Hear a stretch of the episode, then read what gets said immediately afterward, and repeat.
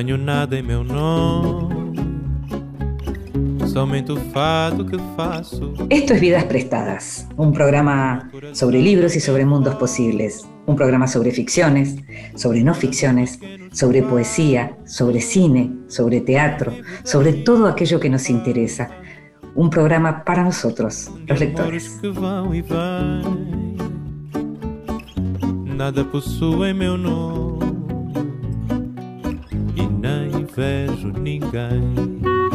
Y a nosotros, los lectores, nos gusta leer en silencio o en compañía, pero también nos gusta que nos lean en voz alta.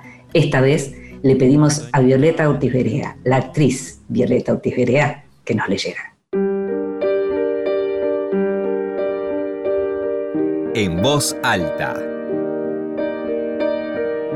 Cuentos breves, poesía, lecturas para compartir. La infancia minusválida. Mi mamá era maestra de puntero, de guardapolvo blanco y muy severa, pero enseñaba bien en una escuela suburbana donde concurrían chicos de clase media para abajo y no muy dotados. El mejor era Rubén Fiorlandi, hijo del almacenero. Mi mamá ejercía el puntero en la cabeza de aquellos que se hacían los graciosos y los mandaba al rincón con orejas de burro hechas de cartón colorado. Raramente un mal portado reincidía. Mi madre opinaba que la letra con sangre entra. En tercer grado la llamaban la señorita de tercero, pero estaba casada con mi papá que la abandonó y nunca volvió a casa a cumplir obligaciones de pater family. Ella asumía tareas docentes turno mañana y regresaba a las 2 de la tarde. La comida ya estaba hecha porque Rufina, la morochita que oficiaba de ama de casa muy consecuente, sabía cocinar. Yo estaba harta de puchero todos los días. En el fondo cacareaba un gallinero que nos daba de comer y en la quintita brotaban zapallos milagrosamente dorados, soles desbarrancados y sumergidos desde alturas celestiales a la tierra. Crecían junto a violetas y raquíticos rosales que nadie cuidaba. Ellos insistían en poner la nota perfumada en aquel albañal desgraciado. Nunca confesé que aprendí a leer la hora en las esferas de los relojes a los 20 años. Esta confesión me avergüenza y sorprende. Me avergüenza y sorprende por lo que ustedes sabrán de mí después. Y vienen a mi memoria muchas preguntas. Especialmente viene a mi memoria la pregunta, ¿qué hora es? Verdad de verdades, yo no sabía la hora. Y los relojes me espantaban como el rodar de la silla ortopédica de mi hermana. Ella, más cretina que yo, sí sabía leer la esfera de los relojes, aunque ignoraba leer en libros. No éramos comunes, por no decir que no éramos normales.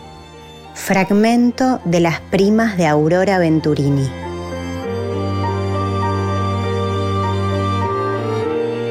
Y la escuchábamos a la actriz de cine, teatro y televisión Violeta Ortiz Berea leyendo un fragmento de Las primas, de esa gran escritora que fue Aurora Venturini. Vidas prestadas. En la noche de la radio pública.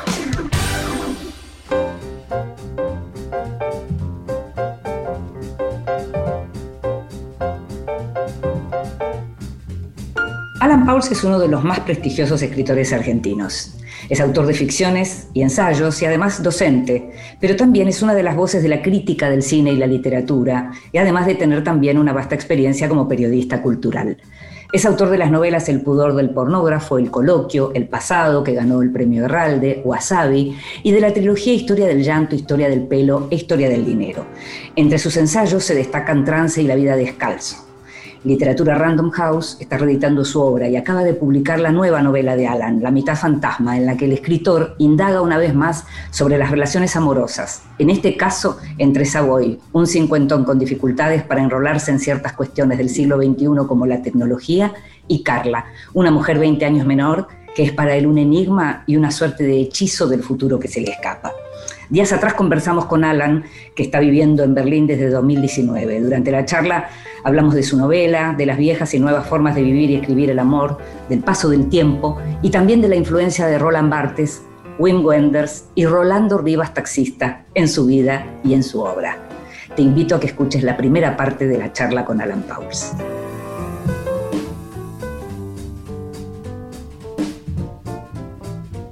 Bueno, gracias Alan por estar de nuevo en Vidas Prestadas. Estás en Berlín en este momento, ¿sí? Sí, estoy en Berlín. Que es donde estás hace dos años y, y justamente pasaste por este programa cuando te estaba yendo, cuando nadie imaginaba todo lo que se venía un año después. Así es, cuando éramos inocentes. ¿Esto vos decís que esto es lo que nos quita la inocencia a estas generaciones que estamos viviendo?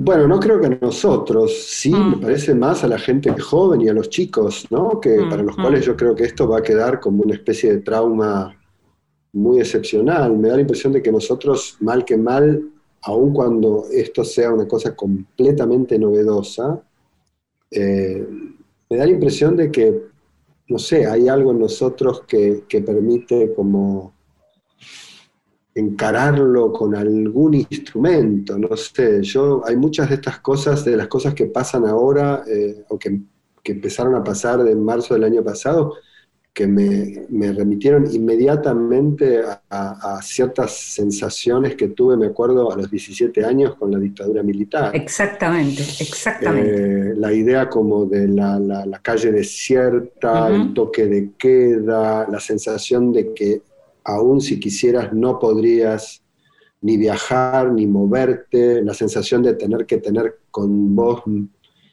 eh, ciertos papeles, ciertos documentos, Sí. este, la,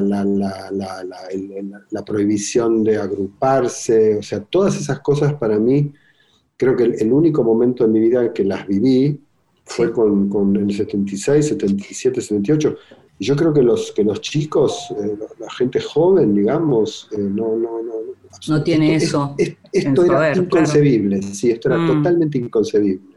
Es decir, el peligro del otro también, ¿no? Porque nosotros vivimos esa sensación de que independientemente de lo que uno pensara, eh, el otro podía ponerte en peligro. Sí, bueno, y también me, me remitió a mí al, al- al- al momento HIV, ¿no? A, a mediados de los años por 80, supuesto. Ujú. eh, en, que, en que de repente, digamos, eh, ciertos contactos. Claro, ahí ya era la cosa más física, la cosa física Exacto. como lo que está pasando ahora, exactamente. Exacto, ciertos contactos físicos eran inmediatamente sinónimo de, de peligro, de amenaza, eh, no sé. O sea, quiero decir, esas experiencias eh, son para nosotros, o por lo menos para mí, creo, como armas para, como para, por lo menos para, viste, para enguantarse y, y encarar esto. Ahora, los, la- la- los pendejos, la verdad que no, no, no, no sé cómo, cómo procesan esto, no lo sé, no lo sé. No lo, no lo podemos saber todavía. No, Cuando vos llegaste a Alemania, ¿empezaste a escribir La mitad fantasma en Alemania? No, yo había empezado a escribirlo en, en Argentina y tenía 40 o 50 páginas cuando me vine para aquí, pero el grueso de la novela lo escribí eh, en ese año que estuve becado, en 2019 acá en Berlín. Mm. Uno sabe que los eh, personajes son construcciones, pero uno sabe también que, eh, eh, digamos, necesariamente aparecen cosas de uno en esos personajes y en Savoy, en tu personaje, en el personaje de la mitad fantasma, en el hombre enamorado de la mujer joven y a distancia, aparece una edad relativamente similar, una enciclopedia similar. ¿cómo, ¿Cómo construiste Savoy? ¿Quién era Savoy antes de que empezaras a escribir la novela? ¿Y qué de ese Savoy quedó? Antes de la novela Savoy no era nadie, era un, un hotel que forma parte de un verso de una canción de Virus que a mí me gusta mucho, eh, y era también un cine que desapareció de- Así de- es. del barrio de Belgrano, creo. Eh, pero era en realidad, eh, como todos los personajes para mí son al principio, eh, figuras, digamos, más o menos vagas que se ponen en movimiento por alguna circunstancia y en general esta circunstancia es eh, problemática, digamos. Siempre son cosas que, que los ponen en peligro o los desarreglan o los desajustan. Y me parece que a medida que fui escribiendo la, la novela, se empezó a llenar esa figura, se empezó como a, como expandir, empezó a adquirir relieve y a, nada, como a cargarse. Y, obviamente mucha de la carga que tiene el personaje es una carga que yo, que yo excavo en, mí mismo y en mi experiencia, o por ahí en una experiencia que podemos llamar generacional, no sé, cierta, edad, eh, cierto paso por ciertas instituciones, ciertos acontecimientos históricos que nos marcaron, como los que estábamos hablando antes. Eh, o sea que un poco el personaje se va, se va fabricando de esa manera, como, como, un, como un mix de, ideas que tengo eh, y de eh, características que por ahí me robo a mí mismo y también mm. de rasgos o de, o de, o de, marcas que yo reconozco en mí y en, y en, muchas de las personas que yo, que yo considero pares o, contemporáneos. Eh, y después, digamos, es alguien que va como funcionando muy en relación con los problemas que se le plantean en la novela, y ahí yo diría que el personaje ya medio reacciona como quiere, ¿no? Este, yo siempre lo tengo las riendas, como decía Nabokov, tengo el látigo para azotarlo, pero, pero, pero el personaje en ese punto me parece que se, se, determina mucho y se determina mucho en función de una estructura que, que, que, es la escritura misma la que la construye, ¿no? Ya no mm. mis, mis intenciones ya mucho no importan ahí. Hay el personaje de Carla, que es la mujer joven. Em, en un momento en la página 100 se habla del hechizo de la mujer del futuro. Estaba pensando un poco en esto que decíamos recién, que uno puede predecir algunas cuestiones que tienen que ver con uno por la propia experiencia de uno, pero que, son por un lado y qué inquietud por otro puede también representar aquellos que representan el futuro, ¿no? Como en este caso Carla. Sí, bueno, el personaje Savoy dice eso en un momento muy particular, que es cuando la ve a ella vestida de una cierta manera, ¿no? Con, una especie de, como de, outfit así como de deportista. Eh, y, en cierto sentido, Carla es para Savoy una, mujer del futuro, en el sentido que su vida o su forma de vida es una forma de vida que, que se rige por todas las reglas que a Savoy lo volverían completamente loco. Es una mujer mm. que vive viajando por el mundo, que no tiene casa propia, que no tiene casi efectos personales más allá de su teléfono y su computadora. Es una persona completamente que, nada como pez en el agua en el mundo de las relaciones eh, fugaces, como superficiales, si querés. Eh, como una especie de reina del desapego. Y en ese sentido es efectivamente una como una, como una encarnación de, un futuro que a Savoy lo aterroriza. Pero también me parece que lo que es interesante en esa descripción de Carla es que él la ve como una mujer del futuro porque de algún modo Carla vestida con esa especie de falso catsuit de, de jogger o, de, o, de, o, de, deportista.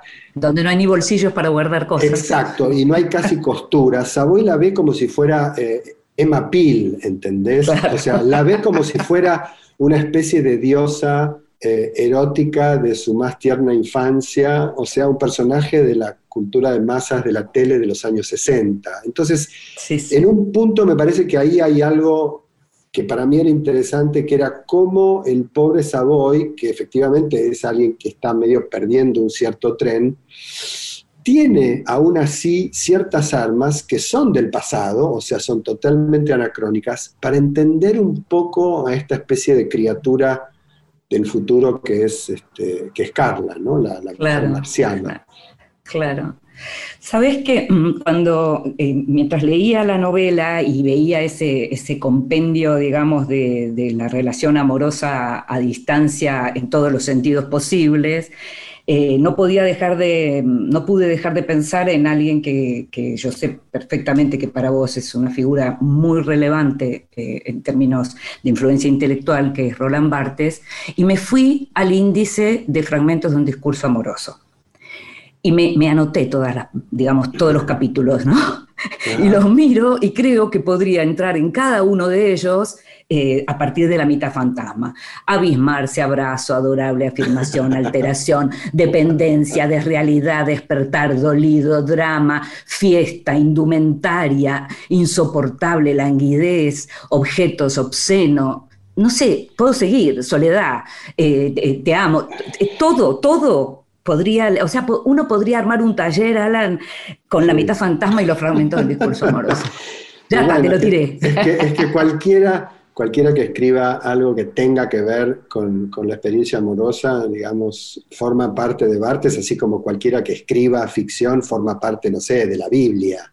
Digo, Bartes es medio como la, sagrada escritura, ¿no? Y ese libro en particular que, vos, que vos citás, este, el fragmento de un discurso amoroso, que es un libro que yo leí una vez, creo que es el único libro de Bartes que leí una sola vez, eh, y es quizás un libro con el que discutí en el momento en que salió, porque también para mí era el libro que de algún modo lo convertía a Bartes en una especie de escritor de bestsellers, Em, probablemente ese libro con el que discutí fue... como el, nombre de la rosa de Bartes. Exactamente, sí, sí, sí. O como las alas del deseo de Bender. que ahora te iba a preguntar, exacto. Que es otro, otro fetiche de, juventud con el, que me, con el que me las agarro en la, en la novela, ¿no? Pero sí, o sea, obviamente las...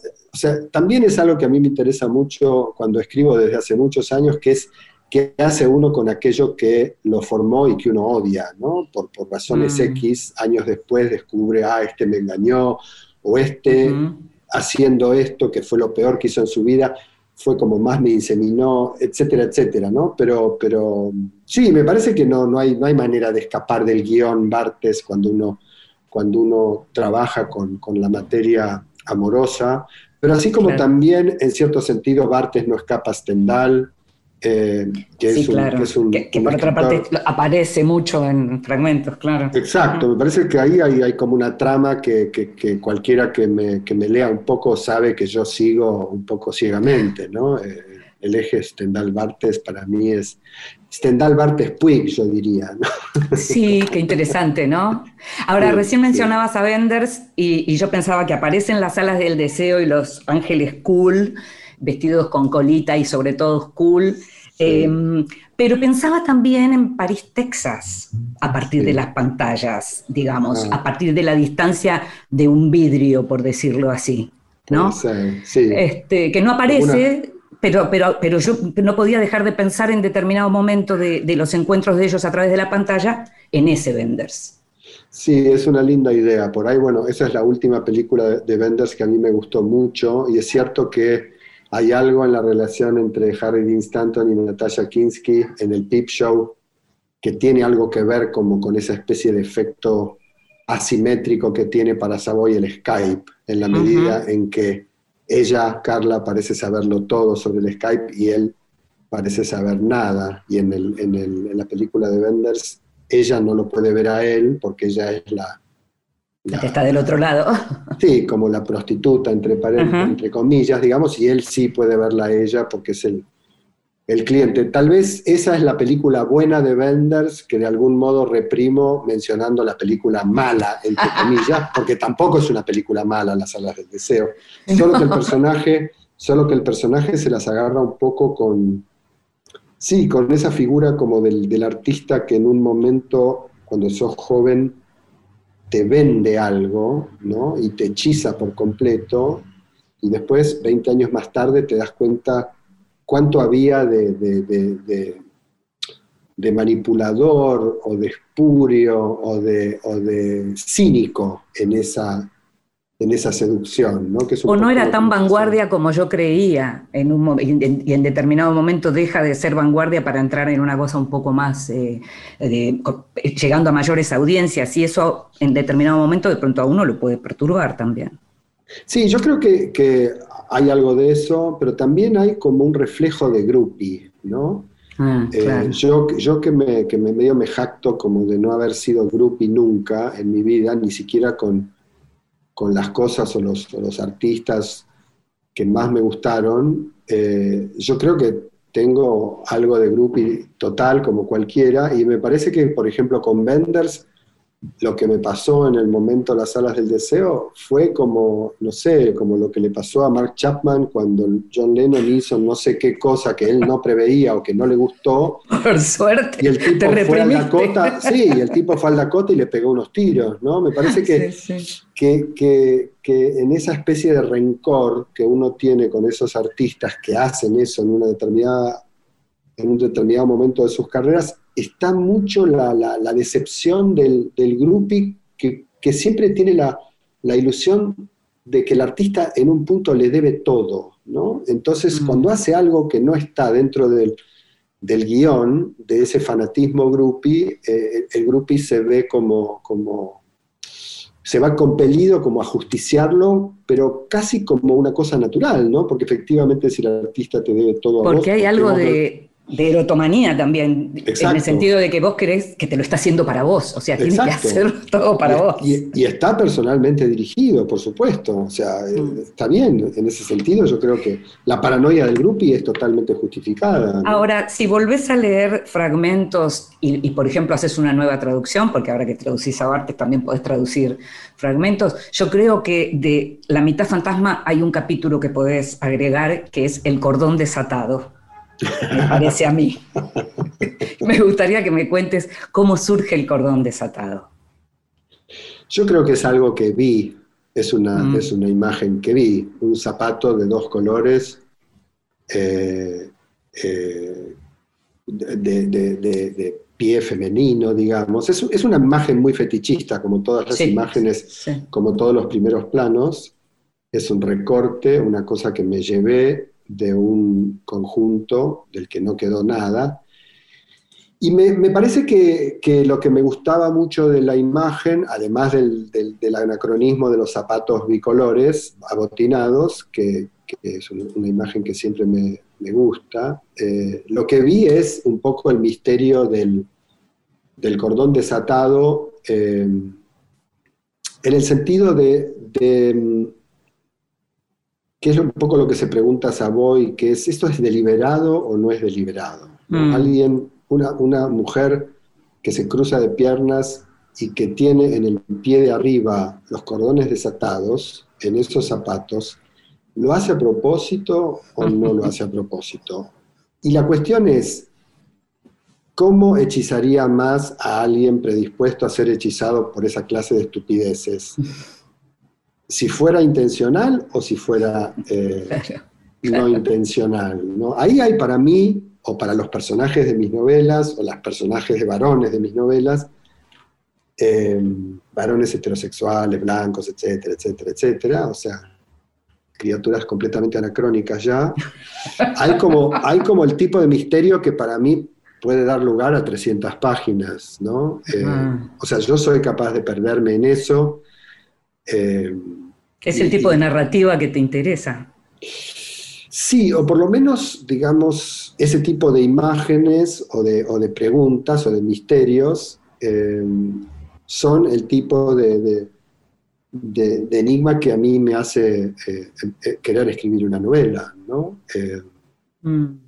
En este caso, eso me parece que para mí era una imagen importante para, para, para disparar en, en, Savoy ese interés por esa, por esa mujer eh, a la que no conoce y de la que lo primero que ve es eso, porque es exactamente lo primero que ve, es como lo obvio de esa mujer, mm. eh, pero tal vez eh, lo que está un poco en el origen de, de la novela es medio lo mismo, te diría, pero aplicado a la cuestión de un hombre de unos 50 años que se ve obligado a comunicarse con su amada por Skype, y que mm. cada vez que la ve a ella en el Skype, en la pantalla de su computadora, no puede evitar leer la imagen en la que ella aparece, como un historiador del arte leería, no sé, un cuadro de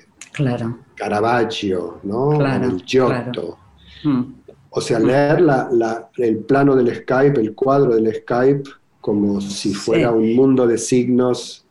Sí, eh, y, casi te diría, y, nos tenemos que ir a escuchar música y seguimos enseguida, y, hasta a la manera de pentimento, ¿no? De ir viendo qué había ayer que hoy hay distinto en esa misma imagen, ¿no? Exacto, como la historia de esa imagen. Mm. bueno, escuchamos un ratito de música y seguimos conversando.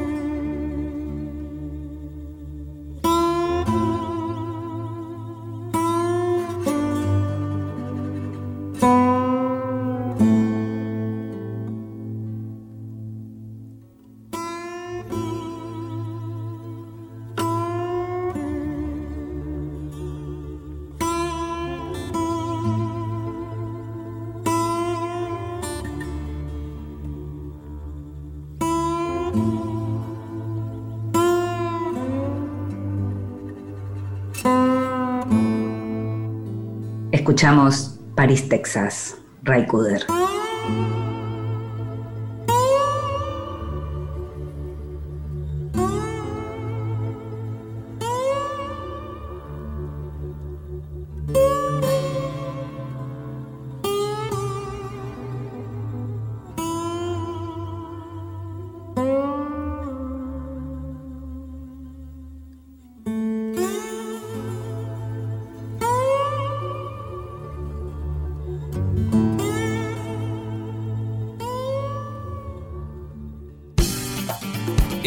Escuchando Vidas Prestadas con Inde Pomeráñez.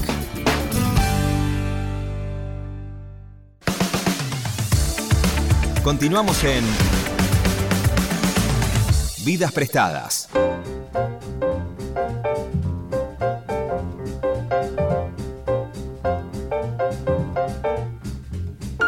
Seguimos en Vidas Prestadas, este programa sobre libros y sobre mundos posibles, y estamos teniendo el placer de conversar una vez más con Alan Pauls. En esta oportunidad, él desde Berlín, nosotros desde Buenos Aires, y a propósito de su nueva novela, La mitad fantasma, una novela que, como decíamos antes, tiene que ver con una relación amorosa entre un hombre y una mujer con una diferencia de edad importante, él es bastante más grande, y con una diferencia también en términos de, de lo que significan eh, los signos del presente, como la tecnología, en donde lo que aparece, digamos, ella con una destreza absoluta y él intentando aprender permanentemente también eso, ¿no? esa mujer, eh, digamos, persiguiendo a esa mujer del futuro. En un determinado momento, Alan, eh, hay una frase que dice algo así como la edad es usurpadora. ¿Qué usurpa la edad? Andás a ver qué quise decir con eso. Em, sí, sí, porque todas esas cosas eh, que suenan así como enigmáticas me parece que solo se entienden en su contexto, pero me imagino que, quiere decir eh, todo lo que sabemos que, te quita la, edad o el tiempo, o sea, reflejos, o sea, cierta curiosidad, o sea, cierta flexibilidad, eh, por no hablar de, eh, problemas de vista, eh, o sea, te quita vista, te quita, mm, te quita mm. sensibilidad. Me da la impresión de que hay algo de, de eso, ¿no? Como que, en un punto estrecha un poco el campo, em, restringe un poco, limita. Em, me imagino que debo haber querido decir algo de ese orden. Sí, estaba hablando en un momento cuando dice que, por supuesto, que a Savoy le molestaba que ella hiciera su vida y demás, y dice que hablaba de una fatalidad que no podía evitar, y habla de los límites de la institución amorosa de la época. ¿no? Mm, yo recién mm. pensaba que vos hablabas de figuras anacrónicas, ¿no? Y entonces es cierto que uno tiene que, que mirar eso de las instituciones amorosas de la época, y hablabas de un maletín lleno de trucos camaleónicos bastante parecido al que les reclamaba en vano a los médicos a domicilio, que me encanta lo de los médicos a domicilio, te, aviso que me hizo reír mucho. y decía que eso, ese maletín, digamos, eh, como cómo disfrazar la zozobra de curiosidad, la sospecha de interés etnográfico. me hizo, ¿sabes a qué? También me hizo acordar a una escena de una novela de Philip Roth en la que aparece una chica joven corriendo y él empieza a charlarle y entonces ella en un momento le dice, ay, pero no sé, tenés algo que me resulta súper interesante. Y él le dice, nací en 1937. Así que me parece que por ahí tiene que ver con eso. Muy bueno, Roth es genial, Roth es genial, me gusta mucho, mucho Roth. Sí, sí, te digo que en algún momento mientras escribía la novela, El fantasma de Roth, que es un escritor que me gusta mucho, eh, planeó, planeó sobre mí y, me, encantaría que algunos momentos así particularmente eh, sádicos con con Savoy tengan una especie de, tufo a, a Roth. bueno, en mi caso lo consiguió, o sea, en mi caso lo consiguió. O sea, es verdad que yo soy muy lectora de Roth también y, entonces aparecieron enseguida las imágenes del hombre grande con la mujer joven y con y, no y, enseguida hubo como esa asociación. algo que aparece muy fuertemente tiene que ver con el agua, tiene que ver con Sí. nadar, tiene que Sí. ver con un regalo, con un don. Eh, y me gustaría que me cuentes un poco cómo surge la idea de, nadar, porque lo, pe- lo pensaba, es el agua que estira las pieles, pero que al mismo tiempo a la salida, digamos, como que muestra las mayores arrugas del mundo. Pensaba qué tiene que ver, eh, cómo surge la idea del agua y qué, qué te pasa a vos con el agua. Bueno, la- toda, la, toda la parte de la, de la pileta de la novela que a mí me, me gustó mucho escribir, originalmente iba a ser un diario, un diario de pileta, y iba a aparecer en el, el libro como tal, como un diario que escribía Savoy de su experiencia en la pileta. Y, y la pileta funciona en la novela un poco como, como el primer mundo al que Savoy se atreve como a asomar la nariz eh, después de, abandonar su, su- su nidito de cincuentón confortable. Y, por supuesto asoma la nariz al mundo de la pileta porque, solamente porque Carla le regala un kit de natación. eh, de algún modo para, para responder a esa, a esa ofrenda que, que Carla le, le regala antes de irse y desaparecer.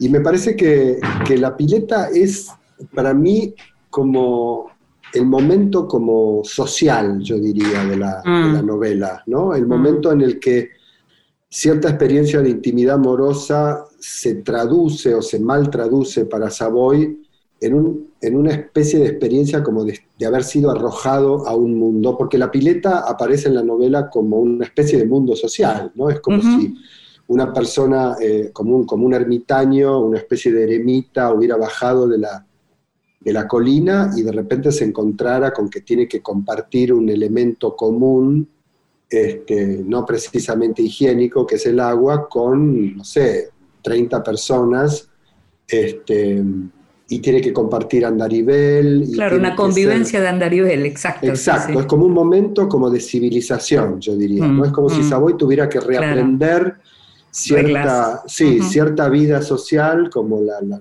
la lógica de una vida social, en un lugar cerrado, donde está todo el tiempo rozándose con otros y con otras y con otros, este, donde los límites nunca están demasiado eh, fijos, es una pileta de Buenos Aires, no es una pileta de Berlín, donde todo el mundo sabe más o menos lo que tiene que hacer.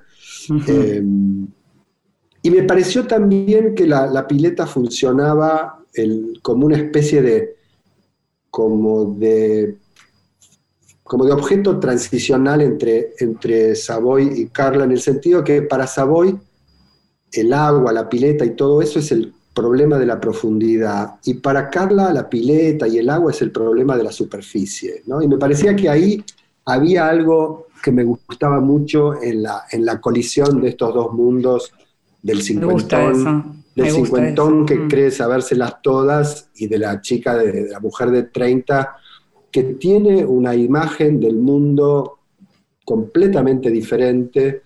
Alguien me decía hoy superficial, y yo decía, Mm. sí, sí, superficial en el sentido más profundo de la palabra, digamos, en el sentido como de, de alguien que ya abandonó el mundo de la sospecha, de la desconfianza y de la profundidad en el sentido de pensar que siempre la verdad está en algún lugar más profundo que el lugar que uno mira y que cree más bien que todo lo que hay, si hay, está en la superficie, ¿no? Entonces me parecía que la pileta era un buen escenario para que Savoy hiciera esa experiencia. Sí, yo pensaba también que se- esa, la experiencia y el agua aparecen con la distancia también, ¿no? Por eso Sí. lo pensaba como objeto transicional, como mencionabas, como el osito que se llevan para dormir, los chicos también. Y ese, ese agua que, que viene de la mano de un regalo, de, de la que ya no está, es de alguna manera seguir con ella. Sí, es seguir con ella y en realidad el primer regalo, que es el kit de pileta, es un poco la primera pista del segundo regalo, que es un, Mm. un regalo que también está ligado a la pileta y que tal vez tiene cierta relación con la profundidad y que conecta más literalmente en una especie de giro un poquito fantástico o Sí. delirante de la novela con, con Carla, ¿no? Pero, pero para mí era, era, era muy importante la, la pileta un poco como, como, como el espacio donde uno iba a ver a ese personaje que estaba tan aferrado a sus, a sus manías como a sus protocolos privados, verlo eh, dar tumbos en un mundo social donde, donde, donde la diferencia de clases aparece muy, muy drásticamente, mm. donde el roce y la posibilidad de compartir lo común eh, aparece de una manera muy flagrante. Y también cierta experiencia generacional de, Savoy eh, reaparece como medio como una especie de ataque psicótico, que es cuando él empieza como a delirar con la música de los años 80 mm, que suena en mm. el vestuario, ¿no? Sí, sí, sí, totalmente. Estaba pensando también en, vuelvo a lo que mencionabas antes en relación al anacronismo, te escuchaba recién decir otros o algo así, que te, escuchaba ciertos, cierta ironía ahí. No, y, pensaba, ¿no? Sí, sí. No, no, decime, decime si no es no, no, no, ironía. No, no, no, hay como, eh, es casi como una autoironía, porque cada vez que digo otros me acuerdo cuando yo decía, pasarán por sobre mi cadáver antes de decir otros. Sí, Entonces, sí, no hace tanto. sí, sí, me, río de mí mismo, digo. No, no me río, de, no me río del, nuevo paradigma gramatical, sino que me río de mí mismo. Lo rápido, lo rápido que uno claudica en ciertas posiciones. Tal cual. Por eso también pensaba en lo que aparece como ya no de guayer, sino de fisgón acosador, ¿no? el fisgonear, acosar eh, como, como, como, para poseer. ¿Cuánto cambió el sentido de ver esas imágenes, de leer esas imágenes en los últimos años? O sea, cuánto de lo que antes uno decía, estaba tan loco de amor, que el tipo no podía vivir sin e, que la, prefería muerta antes que, que con otro. O no o necesitaba controlar cada uno de sus pasos de tanto amor que le tenía. Hoy es imposible verlo del todo así. Ya no creo que quede nadie que lo vea solo así. Vos decís que Savoy va a ser este demandado por por Stoker, va a tener como, una, como una orden de restricción. No, espero que no te cancelen, no, solo quiero preguntarte, quiero preguntarte si mientras escribías o mientras escribís, esto que te pasa con la claudicación en relación a la lengua, porque naturalmente la lengua está viva y eso va cambiando, si también sentís alguna presión a la hora de escribir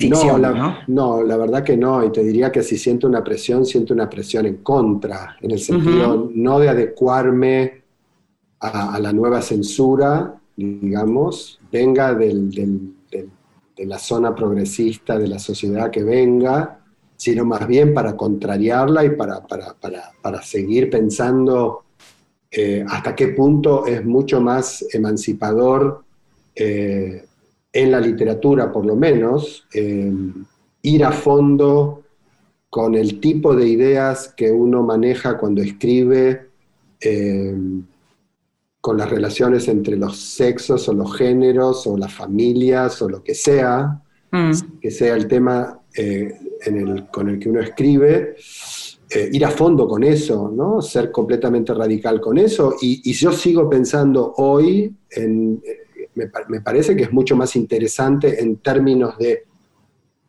horizonte de posibilidades ficcionales y por lo tanto reflexivas y por lo tanto políticas, eh, una historia en la que alguien mata a alguien porque lo ama, que una historia en la que alguien eh, considera eh, que para abordar a su objeto de amor debe primero em, darle la mano, luego debe preguntarle si puede mirarla más de cinco, mirarle cinco, más de cinco segundos a los ojos, y luego eventualmente darle un beso en la mejilla, y luego eventualmente decirle... Estás reproduciendo un capítulo de Larry David.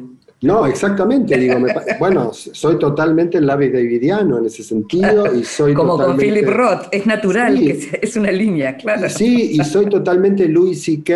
arriba del escenario, y si Louis C.K. Mm. hizo la paja delante de, sus actrices, que las actrices lo metan en cana, o sea, sigo defendiendo... Mm. a rajatabla la decisión entre la persona jurídico-biológica del artista y su obra, lo que hace en el escenario o lo que escribe, ¿entendés? O sea, en ese sentido me parece que mm. prefiero mil veces a un stalker mm. que aún, que aún, este, que aún enamorado, eh, apasionado, pero respetuoso de las convenciones eh, del Me Too, ¿entendés? O sea, lo siento, pero, pero es así. Y me parece que favorece mucho más al Me Too, a las ideas supuestamente que hay debajo del Me Too, que los escritores y las escritoras y los escritores sigan llevando hasta las últimas consecuencias esa especie de inmundicia apasionante que compone a las, a las criaturas humanas y no humanas, que, que, que, que, nos acostumbremos a manejar todo eso con guantes de látex y con pinzas y con comillas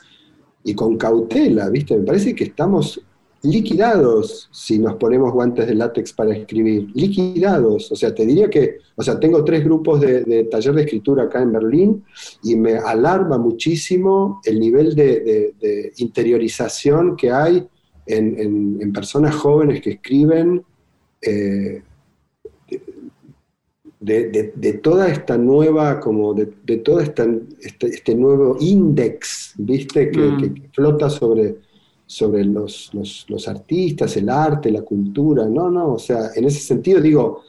la amenaza de Inquisición, sí. Mm, sí, mm. digo nosotros, pero, pero cada vez estoy más eh, enfermo ante lo que pasa, ¿no? Me parece mm. tremendo. Igual creo que aflojó un poco, me parece que que, también es otro, otro efecto colateral de la pandemia, ¿no? Bueno, puede ser. También lo que es importante es el modo en que se pronuncian los artistas y los intelectuales al respecto, me parece, ¿no? Porque creo, creo, me da la impresión de que en la medida en que empiezan a hablar y se empiezan a decir cosas o uno empieza a ver, por ejemplo, no sé, eh, es larguísimo, ¿no? Pero eh, yo escribía a favor de la obra de Woody Allen también desde el lado de que ahora a los casi 60 años va a dejar de gustarme porque me diga que me tiene que dejar de gustar. bueno, el caso, el caso Woody Allen, yo te digo que eh, tengo casi como un legajo, el caso de Woody Allen, que no es un cineasta, o sea, me gusta Woody Allen, pero digo, no es un cineasta por el cual claro. me rasgaría las vestiduras, pero digo, es un caso, el caso eh, eh, eh, amoroso judicial de, Woody Allen, es un caso por el que yo realmente pondría las manos en el fuego, saldría a defender a Woody Allen en cualquier foro del mundo, pero por una razón básica, que es que si cancelamos a Woody Allen, cancelemos también Edipo Rey, o sea, ¿entendés? Cancelemos mm. Sófocles, ¿entendés? Mm, mm. Y, para mí el argumento más en defensa de Woody Allen, que se puede imaginar es que el tipo no se cogió a la hijastra, el tipo se enamoró de la hijastra, se enamoró de la hijastra. Y eso, lo siento mucho, puede suceder. Pero mm. no es un canalla miserable, corruptor de menores, que se robó una chica para pasar la bomba durante 15 minutos en la pieza de servicio de su penthouse de, Madison Avenue, sino que se enamoró de la hijastra y punto, y se enamoró y, se, armó la, se armó el quilombo, y está bien que se haya armado el quilombo, y el tipo sí, enamorado de su mujer.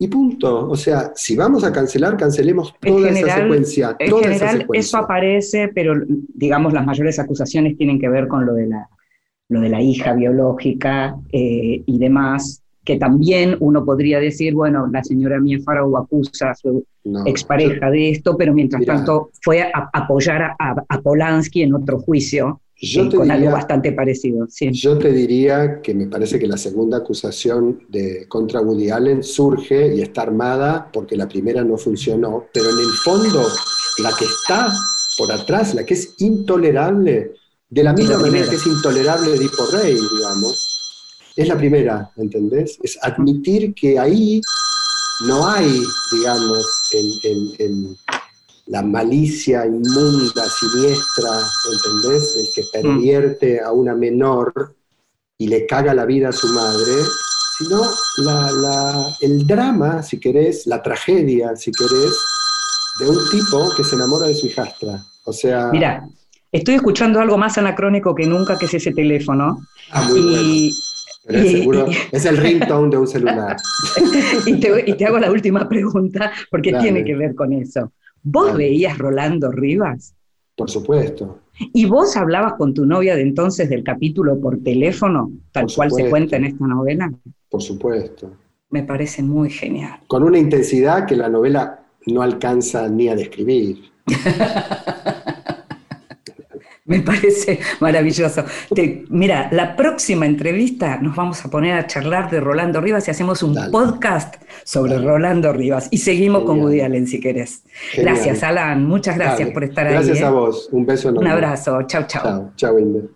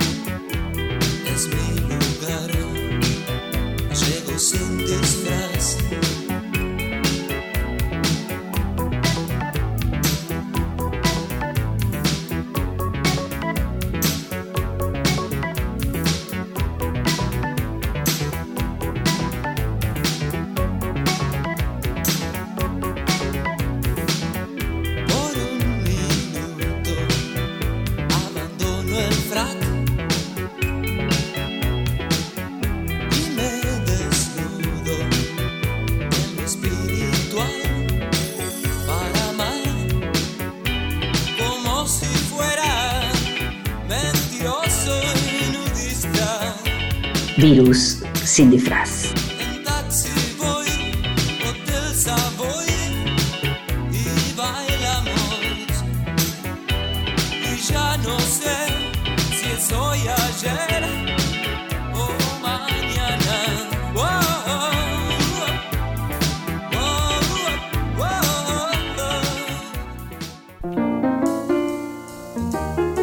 Mesita de luz.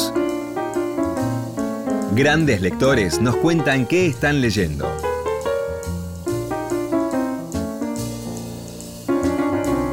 Hola, soy Mónica Maristain y este responsable del periódico Maremoto Maristain, periodista y escritora que vive en México hace 20 años, pero que sigo siendo irremediablemente argentina.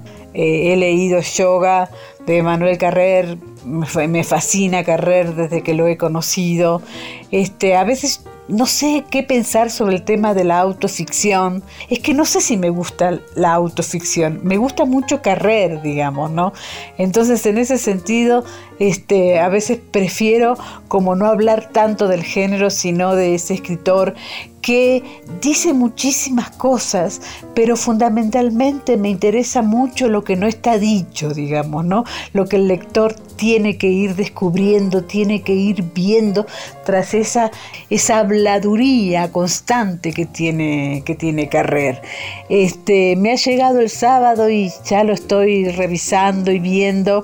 Flea así for The Children es la autobiografía del bajista de Red Hot Chili Peppers.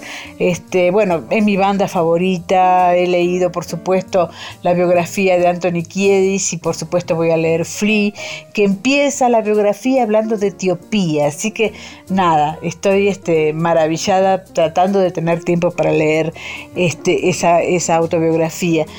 He leído también Los eufemismos, una novela de Ana Negri que sobre este, el personaje llamado Clara intenta descubrir estas cosas que son eufemismos en la vida, son como gestos, son como cosas que nos van cambiando la vida y me parece que es una novela, a mí me, fascina ese tipo de novelas, que es un poco para los estudiantes de letras, esta gente preocupada mucho por el tema del lenguaje, digamos, ¿no? Ana Negri ha hecho un gran este, volumen sobre analizando la obra de este, Margot Es una persona muy estudiosa y muy, este, muy clavada en el tema del lenguaje este, y realmente su, novela me, me fascinó. Así que nada, un abrazo enorme y a seguir leyendo. Y la escuchábamos a Mónica Maristain, esta periodista argentina que vive hace tanto tiempo en México y que es autora de varios libros, entre ellos Bolaño, el hijo de Mr. Playa, que es una biografía coral del escritor chileno. Y te cuento que Mónica además es la periodista que le hizo a Bolaño la última entrevista antes de su muerte, ocurrida en 2003. Libros que sí. Títulos nuevos y no tan nuevos que son imperdibles. Y en esta sección hoy te voy a hablar de dos libros que son diferentes y al mismo tiempo los une, que son francamente muy entretenidos ambos. Librería Palmer es una novela de Alejandro Caravario, periodista y escritor, publicada por Ojarasca, que cuenta una historia que parte de una reunión de un grupo de personas que se encuentran 25 años después de haber pasado juntos un, gran verano, se encuentran en una parrilla, se encuentran en una parrilla de Villa Urquiza, la costillita, porque en realidad lo que quieren es reencontrarse con uno de ellos, que en su momento no era tan importante, pero que con el tiempo se convirtió en una personalidad en la Argentina. Estamos hablando de Palmer, dueño de la librería, que a partir de un evento desgraciado, que es una muerte en el 2001, en la puerta de su librería, él se convierte en una especie de gurú nacional. A partir de ese encuentro empiezan a aparecer montones de cuestiones en, un, en una especie de, comedia, diríamos, comedia negra, que tiene por otro lado puntos en común con, cierta literatura de, Juan Becerra o de Fabián Casas, y no debe ser casualidad, porque Caravario junto con Becerra y con Casas trabajaron juntos durante mucho tiempo y deben haber alimentado muchísimo sus literaturas. Te recomiendo entonces Librería Palmer de Alejandro Caravario. Y después tengo para recomendarte mucho Panza de Burro, de Andrea Abreu, una joven escritora que acaba de ser nombrada por la revista Granta como una de las grandes promesas de la literatura en español. Panza de Burro fue publicada por Editorial Barrett y es un libro que es una especie de cruza, te diría, entre Klaus y Lucas de Christoph y la amiga estupenda de Ferrante. Transcurre en Tenerife, en esa isla em, que pertenece a Canarias, que tiene tantos vínculos históricos con Cuba, entonces te vas a encontrar de pronto con cierto eh, clima caribeño y en donde además... Em, la gente que vive ahí, o mucha de la gente que vive ahí, es gente que vive al servicio del turismo del lugar, también muy parecido a lo de Cuba, independientemente de los sistemas políticos. En Panza de Burro lo que hay es como una relación amorosa de dos chicas que están previa a la pubertad, eh, sobre todo una profundamente enamorada de su amiga y Sora, que es la que la lleva de las narices. Hay un lenguaje que además estalla, porque estalla por la oralidad, en donde te vas metiendo de a poquito en un idioma muy propio de la isla de Tenerife. Panza de burro de Andrea Abreu, también súper recomendable.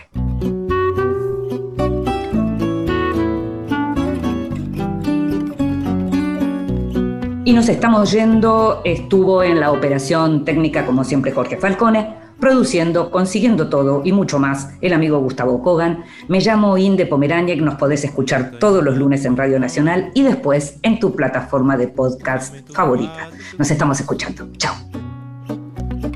Meu coração não tem mora num pequeno espaço.